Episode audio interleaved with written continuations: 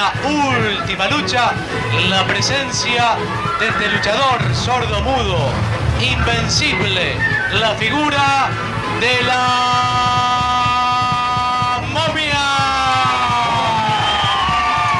Su rival en esta, la última lucha, el actual campeón del mundo, el armenio Martín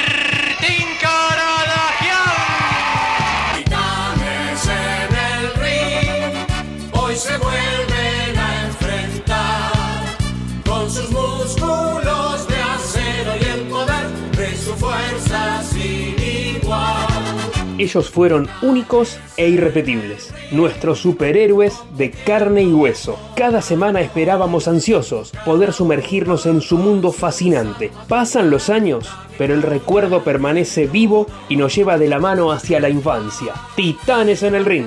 Titanes en el ring. Con la destacada participación de los más famosos catchers de fama internacional que participan de este fabuloso vale todo por el cinturón de campeón del mundo que expone su actual poseedor, Martín Caradagian. Ellos son, aquí están, los titanes de Caradagian. De los chicos, compañeros, creadores de amistad. Aquí nos proponemos recorrer su historia en la televisión, los protagonistas, las leyendas, las anécdotas y todos esos elementos que hicieron de Titanes un programa irrepetible.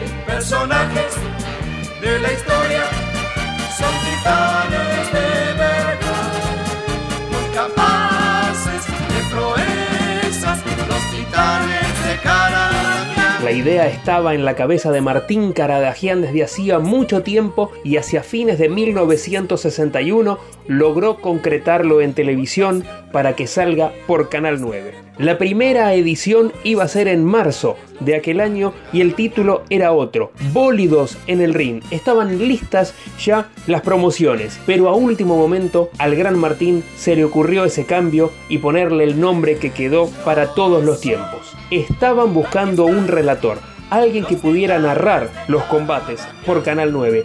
Uno de ellos, de los que se presentó y no quedó, fue Jorge Bullrich, que a la postre fue un reconocido relator del fútbol de ascenso en la radio. Quien estaba practicando para leer la apertura, al titán le llamó la atención y le preguntó al jefe de locutores de Canal 9 quién era ese hombre que estaba grabando las promociones. Era nada menos que Rodolfo Di Sarli y él dijo, ese locutor tiene que ser el relator de Titanes. Y a la larga sería una parte importantísima y un socio decisivo del Gran Martín. He sido muy feliz. Que soy muy feliz. Más feliz que nunca.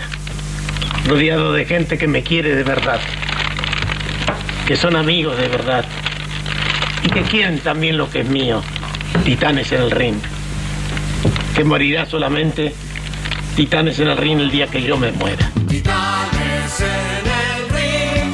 Hubo muchas idas y vueltas y se trabajó a destajo hasta último momento en la utilería de Canal 9 para que quedara todo listo. Y finalmente, el sábado 3 de marzo de 1962 comenzaron los combates. Se levantó el telón de la historia de Titanes en el ring. Uno de los primeros luchadores que se sumó a la troupe fue alguien que con el paso de los años sería muy querido por los chicos, al que el titán Martín le puso el campeón argentino, el ancho Rubén Peuchele, que así lo recuerda. Es el Hércules argentino, también lo llaman el ancho, es varón muy noble y sencillo, y a nadie le cede un tranco. Yo entro en, el, cache en el año 62. Cuando entro, eh, eh, no había, eh, por lo general no había ningún cache, era, digamos, de una, de una estructura física de, musculosa. Programas, ¿vale? Grandes, gordos, como tiene que ser el cache. Personajes grandes que son los que mueven el cache y los que impresionan. Entonces entro yo ahí, empieza la cosa con Martín que me dice, mira, acá vos tenés que ser el, digamos, la representación argentina del cache. Los chicos, la gente, subo un colectivo, arriba de un tren, un colectivo subo, le voy a sacar boleto me dice, no, ¿cómo te voy a- vas a sacar boleto vos que me, hiciste la- me diste una alegría cuando era chico? Bueno, en fin, un montón de cosas de esas que son muchas. ¿eh?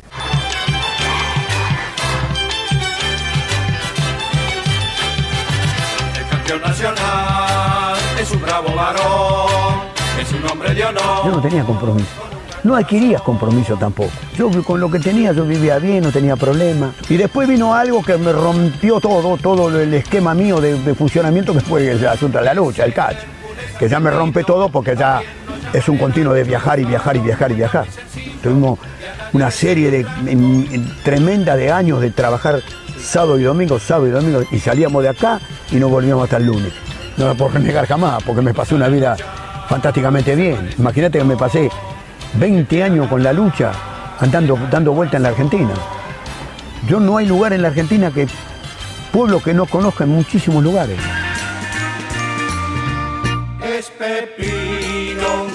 También querido por los chicos, con su gracia, con su carisma, con su traje multicolor. El payaso Pepino, otro de los luchadores favoritos, también tiene este recuerdo. Es Pepino, Pepino, Pepino.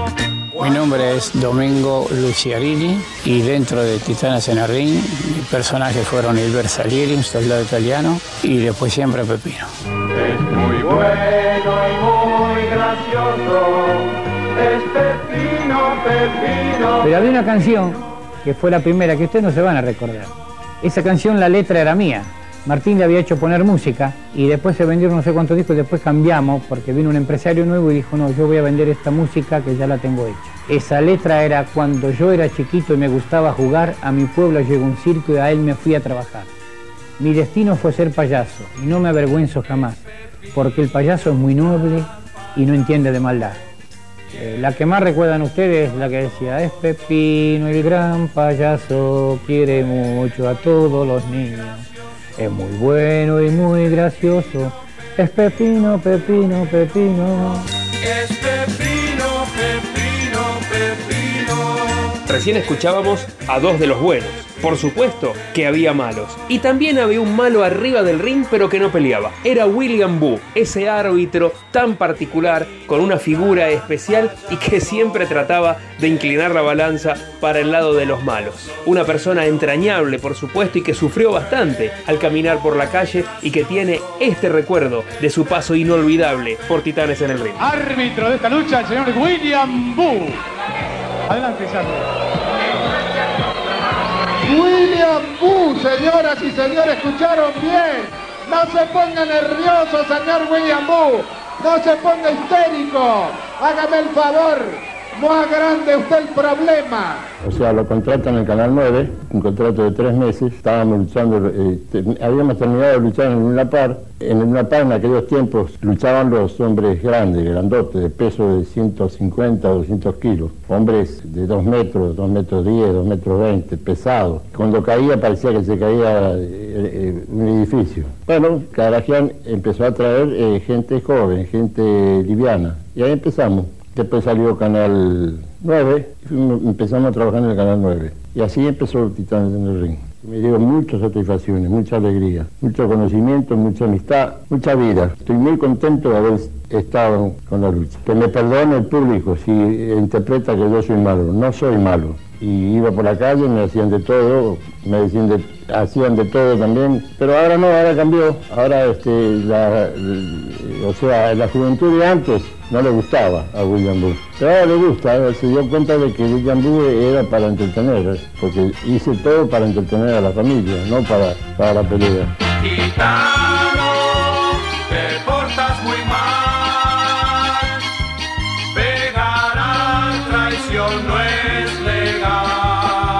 Hubo muchas temporadas muy buenas y sumamente recordadas de los Titanes, pero básicamente dos se desmarcan por sobre las demás, con 10 años de diferencia y en distintos canales, 1972 por Canal 13 y 1982 por Canal 11. En el medio, la aparición del maestro de ceremonias, de un presentador que quedó adherido con su figura para todos los tiempos en Titanes, Jorge Bocacci. Y acá nos va a recordar cómo fue su ingreso en 1978. No voy a Titanes de casualidad. A mí me tuvo lucha fuerte de, conductor de maestro de ceremonias en el año 75, Canal 9. Estaban todos los Titanes, estaba Peuchele, José Luis, Ulises, René Chevalier, La Momia, el Caballero Rojo. Estaban todos los Titanes separados de Martín Caradagian. Martín había ido de gira a Centroamérica y ahí surge ese ciclo en Canal 9 en el año 75 que lo produce Dylan Publicidad con Orlando de Benedetti, el papá de Orlando Netti, el cantante. Y aparece Pepe Galeano de relator, Rafael Olivari y Pepe Peña, Pepe Peña el periodista, el papá de Peña, de Fernando Peña, eh, como comentaristas y yo como maestro de ceremonia y salíamos de la Federación de Box. Se televisaba por Canal 9 desde exteriores, también con mucho éxito, fue un año, un año y pico, 75 y parte del 76. Cuando se, se disuelve el ciclo, se baja, me toca ir a Mar del Plata, por un trabajo y me quedo en Mar del Plata haciendo un ciclo de tango en Canal 10. Y estando en, Mar del, Miramar, en la playa Miramar, el año 77, fines del 77, comienzo del 78, eh, me encuentran casualmente Peuchele y José Luis. El ancho venían caminando por la playa, yo había trabajado ya con ellos en lucha fuerte, y yo ya, pues ya, había vuelto al tango, ya me había olvidado de la lucha, había fue una etapa, dije, bueno, en mi vida, como cualquier locutor que hace una etapa. Y me los encuentro caminando en la playa y, y me, me tientan para... porque Martín estaba buscando un nuevo conductor, un nuevo maestro de ceremonia. Estaba del Valle, quería cambiar. Y me dice, mira, tenés que venir. Y yo quería quedarme en Mar del Plata ya definitivamente, una ciudad que me gusta mucho para vivir. Y bueno, eh, tanto hicieron que volví y arrancamos en Canal 13 en el 78, en Canal 11, este, en el 78, temporada 78. Y ya con todos ellos otra vez junto a Martín Caradagian, el Ancho, José Luis y todos los personajes. O sea que lo, lo, mío no fue casualidad. Es más, Martín me tomó una prueba en el gimnasio de él en Olivos, tuve que dar una prueba este, presentando una lucha, como dice ahora sí, eh, es más, ante todos los luchadores ahí. Cosa que eh, a mí seguramente ya me había visto por Canal 9, año 75. Lo que pasa es que, bueno, un poco Martín para justificar mi ingreso y sentir que no era tan fácil entrar como locutor de Titanes, este, me, me tomó la prueba ante todos los luchadores y bueno, hice una, una presentación y ahí quedo.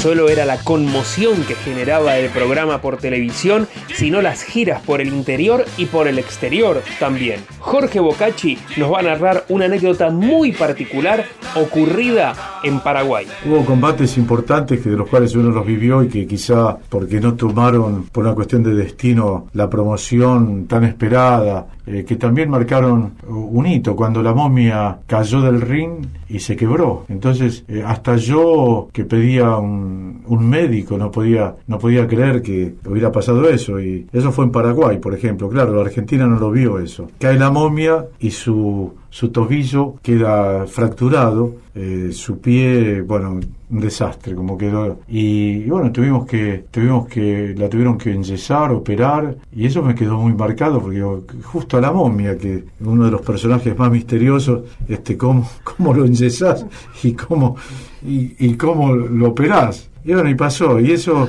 eso quedó en, los anales de mi vida como presentador, que yo pedía eh, un médico, un estadio que había más de 25.000 personas, el estadio eh, Olimpia de Asunción, una cancha de fútbol, el estadio Olimpia de Asunción del Paraguay, que llenábamos todas las noches, de 20 a 25.000 personas lleno todas las noches, era una cosa increíble, eh, la cantidad de cuadras y cuadras de vendedores de chipá, naranjas, artesanías, productos regionales de Paraguay.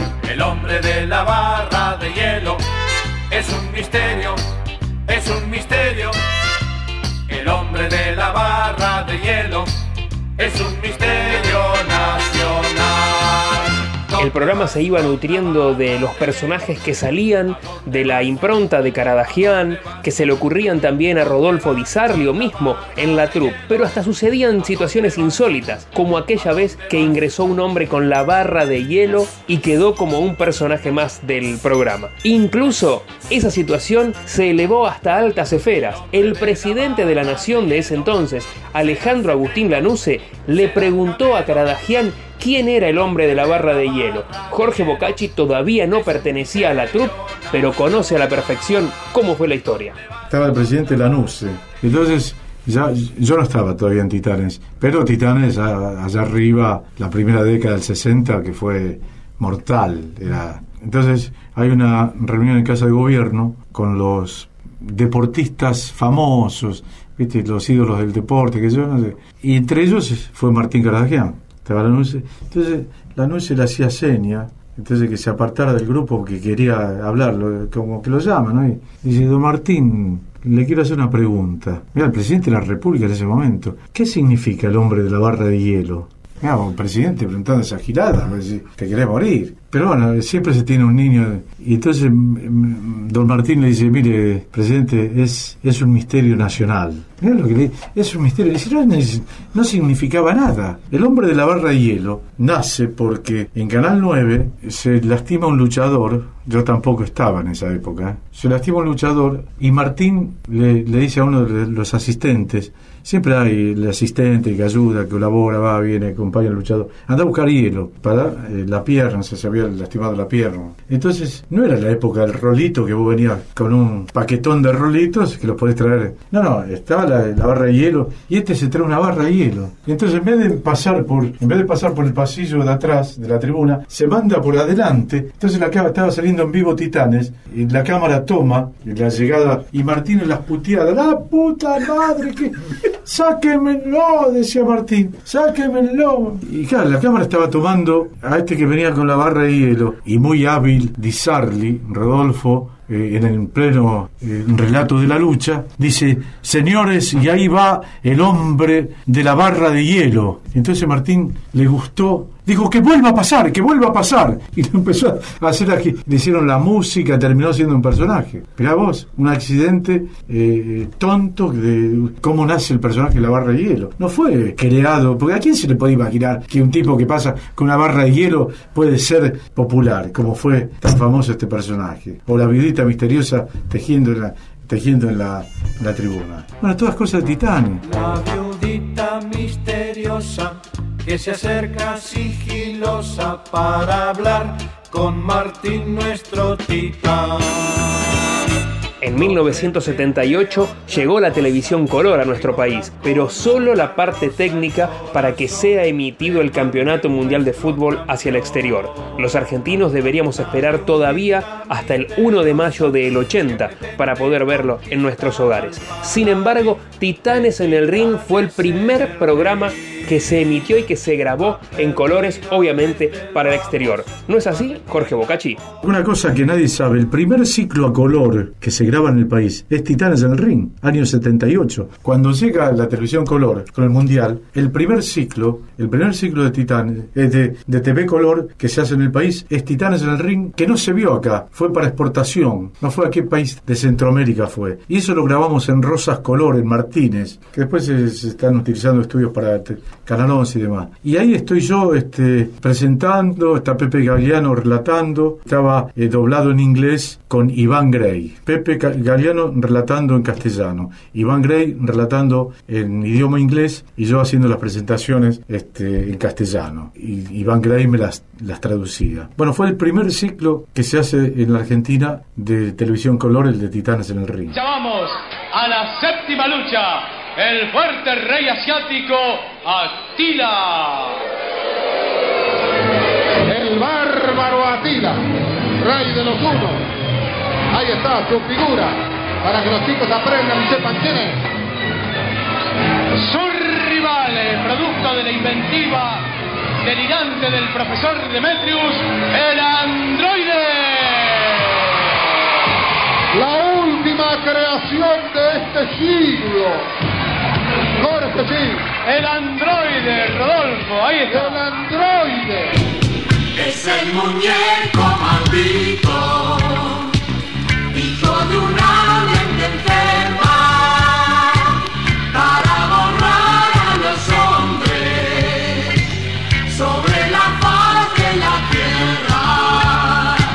galería de personajes es inagotable y todos, hasta los malos, tienen un poco de buen recuerdo para los que éramos chicos allá por los 70 y 80. Vamos a escuchar a Juan Manuel Figueroa describiéndonos cuáles eran sus personajes. Trabajé en Titanes en el Ring a partir del año 1974.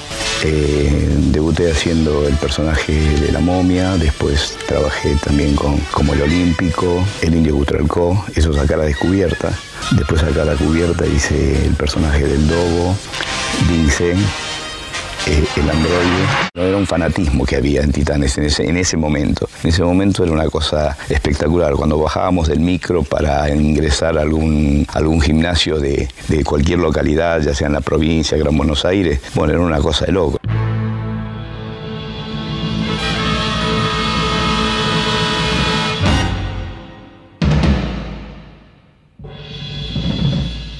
Empecé haciendo un personaje así uno de los clásicos, la momia. La momia. Entra la momia para castigar. Toma la iniciativa. Violentamente. Prevaleciendo por el campeón del mundo. La salida Martín Carvajal y cae. Son los primeros instantes del combate y ya la momia está desplegando todo su poder. Y después hice otros personajes también cubiertos que también fueron un buen batacazo, que fue el androide. Luchador sordo mudo. Es más fuerte que el acero. Es el paladín de la justicia. Yo me puse el traje del androide y eh, un luchador Velázquez que hacía de Atila hizo de la momia. Hicimos una lucha así bastante encarnizada. Se va desarticulando el muñeco, presiona. El profesor Demetrio le da toda la potencia. Está siguiendo. Va a dejar. La momia toma. Toma el aparato que hace. Lo corre, quedó inutilizado. Le quitó el arma, entró la momia para castigar. Quedó prácticamente inutilizado. El autómata que recibe castigo. Se produce un instante de silencio y expectativa. Y le ordena que le entregue al profesor Demetrio la computadora para poder accionar. Fue una actitud digna y entra ahora con todo con violencia para castigar. Se armó ahí una trifulca medio rara y subió uno de los jurados y declaró otro empate. Y como el último desafiante por el título había sido la momia, al haber dos empates quedaba la momia como desafiante. Y ya después en, el otro programa que se, que se hizo en la segunda, en la segunda, en la tercera función del mismo día, eh, bueno, me puse el traje sí, de la momia y luché con Garadagian, que entre paréntesis fue, esa, esa fue la última lucha que hizo Garadagian. Para castigar, vean ustedes, defendiendo a su progenitor,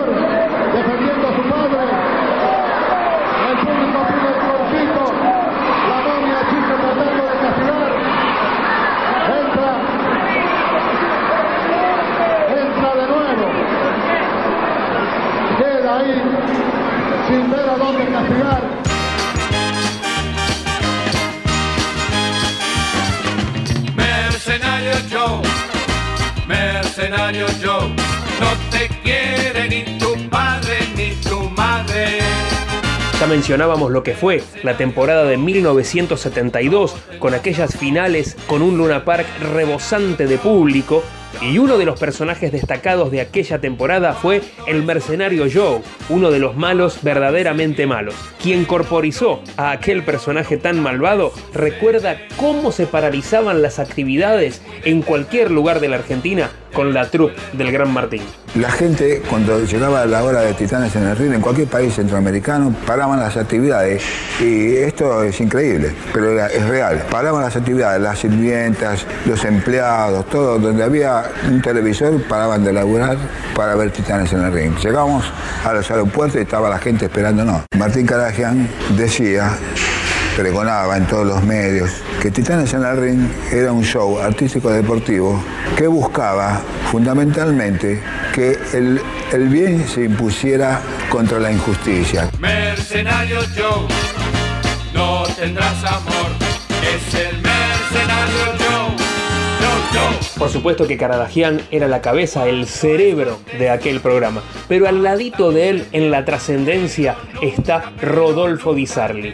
Ya evocamos cómo fueron sus comienzos, quizás de casualidad, su vinculación con Titanes, pero fue un personaje decisivo en la historia y en la difusión de este envío. Así es la evocación que tiene de él Jorge Bocacci. creó un ciclo que fue inolvidable y único hasta ahora y tuvo como conductor un hombre que le dio a Titanes un gran porcentaje de éxito. Hay que no nos tenemos que olvidar de Rodolfo Di Sarli, que fue la voz de Titanes, más allá de que yo estuve en una época con las presentaciones, pero él, él del primer momento fue el relator en la cabina que le dio vida a un espectáculo que lo hizo creíble, le- con su cuota de cultura, con su carisma de locutor, que no era en Canal 9 en su momento, en el año 62, y bueno, y con, con conductores, maestros de ceremonias como Víctor Andris, Ricardo Baldú, El Paso Mío, que se le dio también la, a la presentación eh, seriedad. Es un espectáculo que si lo manejás chabacanamente se cae en lo burdo, en lo grosero. Por eso digo que Rodolfo Di Sarli le dio a Titanes un gran porcentaje de éxito y eso conformó eh, algo mágico. Mi habitual saludo. Con cariño, mensana incorpore sano. Con todo. Con su presencia de dandy, su voz tan particular y una dicción atildada, Rodolfo Di Sarli salía de los cánones quizás del programa, pero fue muy importante también para los peleadores. Así lo evocan quienes hacían los personajes de la momia y del mercenario Joe. Rodolfo Di Sarli, para mí personalmente y para todos nosotros creo, era el 50% del espectáculo. Porque él con la misma transmisión sin que el público se diera cuenta y lo notara, nos iba llevando. Porque a veces él nos iba marcando cuando teníamos que cortar y empezar a trabajar uno y empezar a trabajar el otro. Y más rápido, más lento, más fuerte. Y, en fin, fue un, como profesional, fue, como profesional y como persona, fue una gran persona. Un recontra grosso que yo lo, lo estimo, lo estimé mucho, lo quise mucho.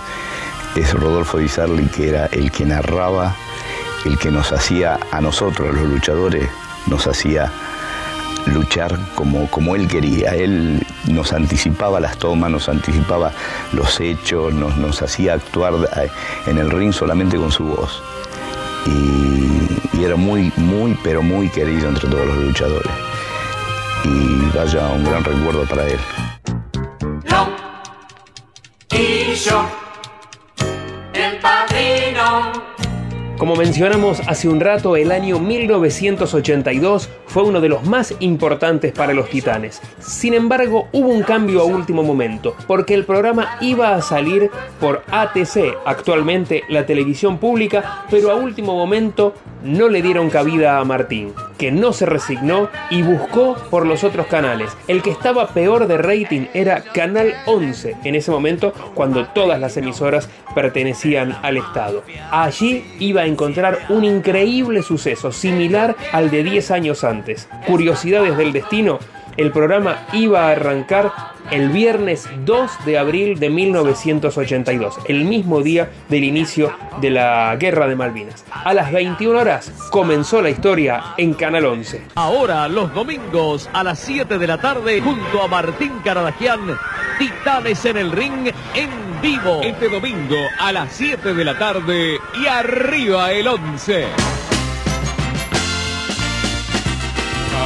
Caballero, caballero rojo, es intrépido y leal, es valiente y es genial. Caballero rojo, caballero rojo.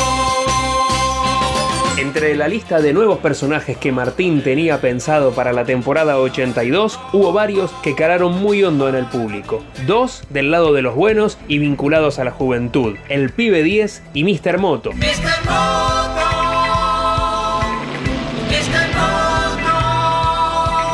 y varios de los malos. La momia negra, el androide, aquel personaje manejado por el profesor Demetrius, y el diablo, con una canción inolvidable.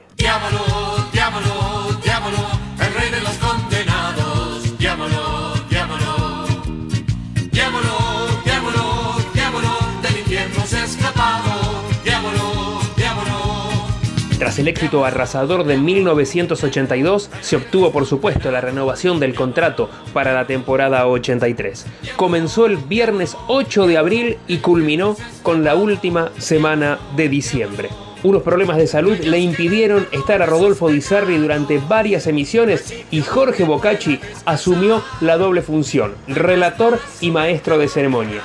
Nadie podía suponer que aquella iba a ser la última temporada de Titanes con Martín Caradagian arriba del ring. Ya llegó Caradagian, el gran Martín es un titán. Martín es el titán de titanes en el ring. Martín es el titán de titanes en el ring. Además de su condición de luchador, de organizador y por supuesto de campeón del mundo, Martín Caradagian tenía el ojo avesado también siendo un precursor del marketing. Una de las ramificaciones importantes fueron los discos, por supuesto, porque las canciones eran muy pegadizas y los chicos las tarareaban permanentemente. En 1972 contrató a Vladimiro Silverman, que era el director de orquesta de Canal 13, para que compusiera las canciones. De aquella temporada quedó un disco inolvidable en cuya tapa están todos los luchadores arriba del ring y cuatro personajes tuvieron canciones que quedaron en el recuerdo. Tufik Memek, La Viudita Misteriosa, Benito Durante y El Mercenario Joe. Viene del desierto, trae mucha arena.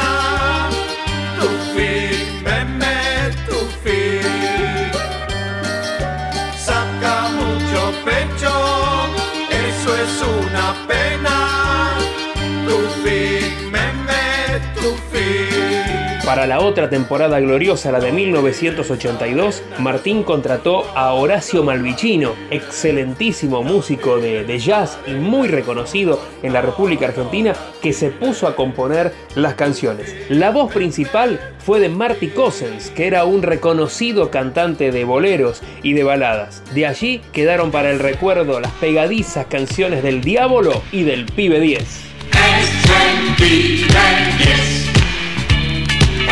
El pibe 10.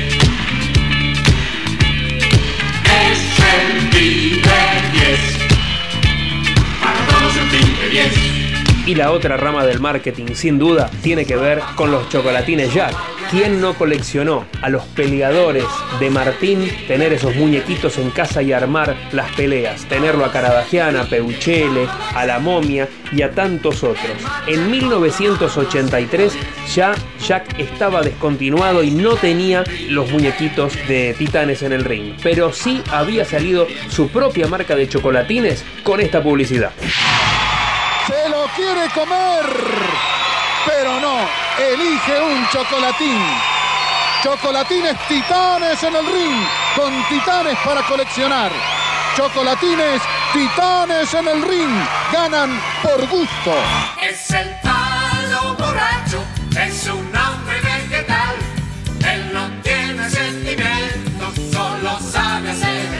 Paulina, la hija de Caradagian, tiene muy vivo el recuerdo de cómo era tener tantos y tantos chocolatines Jack y al personaje más importante de carne y hueso en su casa. Con los chocolatines Jack para mí era un drama porque mi papá me traía a mi casa este, las cajas y yo los abría no porque los quería comer, quería el muñeco y me tocaba siempre mi papá.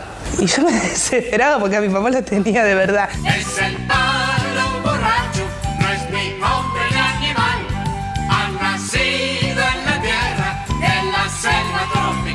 Y dejamos para el final la evocación de Martín Caradagian, el alma mater de aquel programa. Así lo recuerda Jorge Bocacci y también su hija Paulina. ¿Cómo era vivir la vida al lado de una persona tan reconocida y famosa? Y Martín Caradagian fue un enamorado de la lucha, su espectáculo tuvo en él un objetivo fundamental, llegar a, a lo- a los chicos, era el último que se iba del estadio eh, firmando autógrafos, pegoteado de caramelos por los chicos. No era el, el artista que se apagaba la luz de la cámara y se retiraba, no. Él hacía muchos beneficios, eh, fue un hombre con una cualidad de la vida, un sabio de la vida. Él te miraba y ya te, te sacaba la radiografía, ya sabía en dónde te podía ubicar o, o colocar para su tarea. Martín fue un, un hombre que tuvo esa, esa gran habilidad de poder eh, captar al otro y llevar eh, con su espectáculo alegría, emociones, eh, el nieto con su abuelo, el padre con su hijo, es decir, y unió también la familia porque era de alguna manera un, un ciclo que, que, despertaba esa atracción. Martín Caradagian para mí fue un creador de algo que se le escapó de las manos a él mismo, que fue mucho más allá y que dejó también un mensaje de la justicia, porque el bien, siempre pregonábamos, tiene que triunfar sobre el mal, y también dejó un mensaje de los vicios, la alimentación sana y alejarse de lo que al ser humano eh, como organismo le, hace daño. Por eso digo que fue un creador de algo que se le escapó de las manos. Ni él creo que este, llegó a tomar eh, conciencia de lo que había de lo que había hecho en, su ciclo. De Titanes. Para mí era lo que yo estaba acostumbrada. Entonces yo empecé a viajar con Titanes a los siete días de, nacida. Y tengo un pasaporte que la foto 4x4 es más chiquita y se ven los brazos de mi mamá y dice no firma aún. Claro, viví siempre de gira. Entonces es como que para mí lo normal era eso y lo distinto era como, tu papá no es famoso, no sale en la tele. Yo iba de gira todos los fines de semana con él. Papá no era que nos dejaba y se iba. Me acuerdo, no sé, hemos ido una de las giras de las tantas que hicimos Paraguay. Íbamos por una semana, me tuve que quedar un mes y medio. Lo disfrutábamos. Papá siempre nos llevaba tanto a mamá como a mí. En los momentos en que él no me podía cuidar estaba mamá, pero la verdad que éramos muy pegotes con mi papá. En el sarcófago usted ha visto, la momia negra llegó de Egipto, demostrando su destreza, la momia negra, la momia negra. Y vamos llegando al final, vamos cerrando esta evocación que nos emocionó porque fue un viaje hacia la niñez. Una vez más recurrimos a la voz de Jorge Bocacci para que nos diga qué era Titanes en el Ring y qué significó para él una vez que concluyó el ciclo. Titanes en el Ring fue un ciclo televisivo que llevó emociones a través de deporte de la lucha y también, aunque parezca sorprendente, llevó cultura, porque de alguna u otra manera los personajes que presentaba Martín Caradagian eh, tenían que ver con la historia, con la literatura, eh, solo de mencionar eh, al emperador Julio César, Cangai el Mongol, Gengis Khan, eh, Marco Antonio, eh, Don Quijote y Sancho Panza, D'Artagnan, todos personajes que estuvieron en la historia y que de alguna manera, como decía Martín Caradagian, el chico asombrado ante esos personajes iba al padre a preguntarle quiénes fueron esos personajes y el padre obligadamente tenía que, si no lo sabía, ir a una enciclopedia y decirle, bueno, explicar de dónde venían y dónde surgían esos personajes. Por eso fue un espectáculo circense con un toque deportivo y un toque de cultura. Todo eso conformó un ciclo mágico donde la ficción y la realidad eh, iban caminando en el mismo en el mismo andarivel. Por momentos no se sabía qué era lo real y qué era y cuál era la ficción. Hoy estoy consciente de lo que fue Titanes. En ese momento del fragor de, de la gira sabíamos que teníamos éxito, que había que había una repercusión importante porque íbamos a los clubes, hacíamos una gira ponerla al sur, hemos hecho eh, eh, Treleu, Puerto Madryn, Caleta Olivia en Río Gallegos, Tierra del Fuego, Ushuaia, y en todos lados éxito, es decir, te daba la pauta de que había una repercusión importante. Hoy sí vivo eso de que qué importante, que qué repercusión, qué importante fue. Lo veo en gente que se emociona hasta las lágrimas.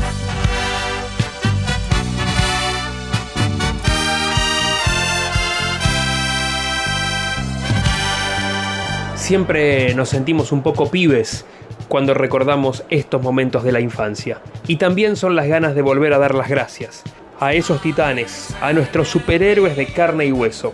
Gracias por las enseñanzas, gracias por las emociones y gracias ahora, años después, por hacernos sentir chicos otra vez. Escuchamos tu consejo, Martín. ¿Qué le dirías a los chicos de todos los tiempos?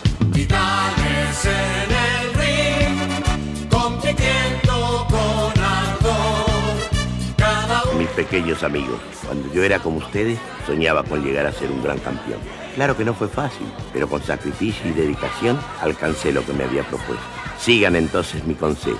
Hagan caso a sus madres. Yo la perdí desgraciadamente hace mucho tiempo. Porque ellas con cariño se desvelan por atenderlos, preparándoles comidas sanas y nutritivas. Que lo hagan fuerte. Mi recomendación para todos los pequeños es que para llegar a verdaderos titanes deben alimentarse bien, hacer deporte, estudiar con entusiasmo y así tendrán contentas a mamá y se lucirán como campeones cuando lleguen a mayores. Entonces, mis amigos, de campeón a campeones, reciban un apretón de manos de Martín Caradagian.